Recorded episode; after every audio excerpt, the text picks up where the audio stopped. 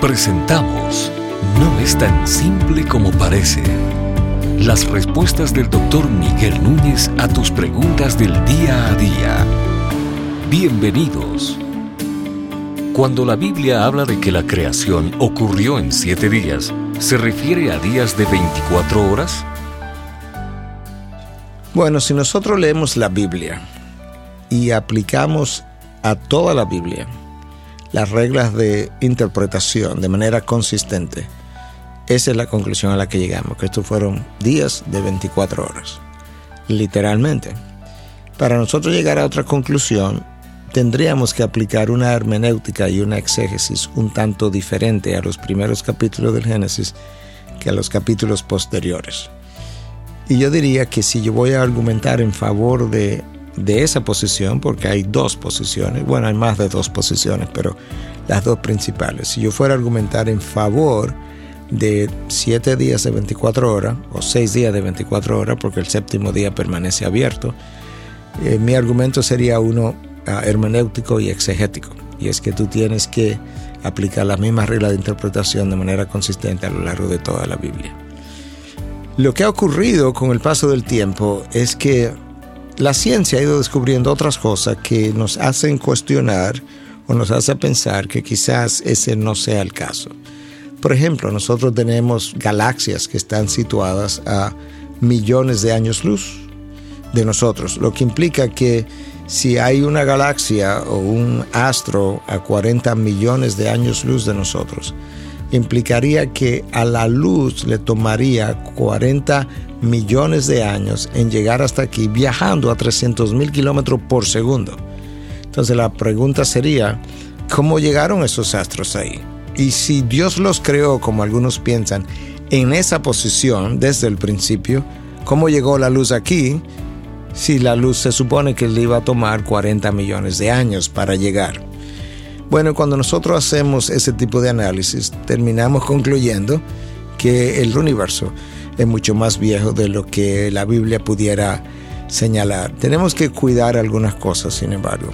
Y es que cada vez que se habla de creación, tenemos que pensar en lo que ha sido llamado ciencia de creación, que no es lo mismo que la ciencia que nosotros hacemos hoy. Por ejemplo, nuestra ciencia está basada en el método científico.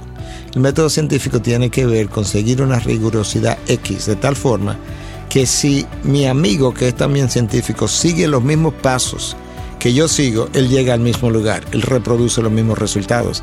En medicina se hace mucho eso.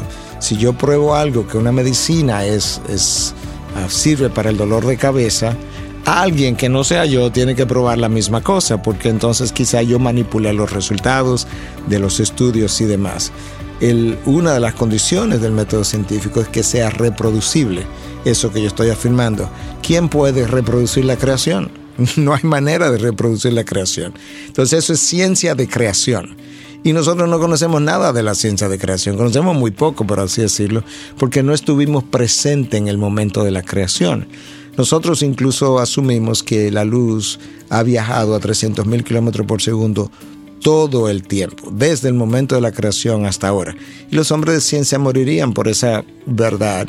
Pero lo, cierto es que en el momento de la creación nosotros no conocemos si las condiciones fueron exactamente la misma que tenemos hoy, que garantizan que todos los factores de la creación funcionan de la misma manera. Y es por eso que tenemos que ser sumamente cuidadosos. Cuando tú piensas incluso que mm, Dios creó al hombre en el sexto día y que de momento como que Adán se encontró solo y da la impresión como que si Adán, que Adán estuviera experimentando una soledad. Entonces otros opinan, bueno, pero es que en 24 horas ya estaba experimentando soledad, se sentía tan solitario tan rápidamente, eh, hubo que crearle una compañía, una compañera. Entonces comienza ese tipo de cuestionamiento. Y finalmente la palabra día ah, en el Génesis, en el hebreo es la palabra yom, y ciertamente la palabra yom a veces significa día de 24 horas, a veces significa un periodo de tiempo que va desde la salida del sol hasta la puesta del sol, a veces significa un periodo de tiempo que va desde la salida del sol hasta la próxima salida del sol.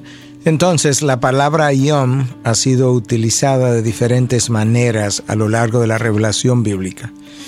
Ahora, una anotación más ah, antes de terminar. Ah, como alguien ha dicho, a lo largo de la Biblia, cuando tú ves el uso de la palabra yom, como que todo el mundo sabe exactamente a lo que se refiere, si se refiere a un periodo de 12 horas, si se refiere a un periodo de 24 horas, hasta que tú comienzas a leer entonces los primeros tres capítulos del libro del Génesis y entonces ahí comienza todo el mundo, bueno, no, no quiero decir específicamente todo el mundo, pero sí los críticos comienzan a decir, bueno, pero lo que pasa es que no sabemos si la palabra yom significa esto, un periodo largo, si significa aquello, un periodo de 24 horas. Entonces, ¿cómo es que sabemos siempre lo que significa Yom a lo largo de la revelación bíblica? hasta que nosotros nos encontramos leyendo los primeros capítulos y ahora surgen todas las dudas acerca de cuál es el significado de esa palabra en hebreo. Bueno, nosotros no hemos explicado exhaustivamente uh, toda la controversia acerca de esta palabra y acerca del significado, si son 24 horas o si son más uh, periodos más extensos. Lo que sí hemos tratado de decir es que si aplica la hermenéutica bíblica, que aplica el resto de la palabra de Dios, si haces eso con el libro del Génesis, terminarás concluyendo que estos son periodos de 24 horas entonces, sin ser dogmático, yo creo que hemos tratado de traer luz acerca de un tema tan controversial y una vez más, yo creo que si hacemos uso simplemente de la interpretación bíblica, llegamos a una conclusión de periodos de 24 horas. Si comenzamos a traer entonces al tapete lo que son estas observaciones de la astrofísica, bueno, se nos crean estas confusiones y dudas y quizás debemos dejar eso para el consejo de Dios, el, como dice el libro de Deuteronomio 29-29, que las cosas reveladas no pertenecen a nosotros, las cosas secretas le pertenecen a Dios. Hay cosas que tenemos que entender de esa astrofísica para nosotros tener una idea más completa de cómo Dios finalmente creó la naturaleza. Estas y otras preguntas llegan hasta ustedes gracias a la valiosa colaboración de nuestros amables oyentes. Si deseas compartir con nosotros tus consultas e inquietudes, visita nuestra página de internet integridadysabiduría.org. Gracias por tu gentil atención y será hasta la próxima.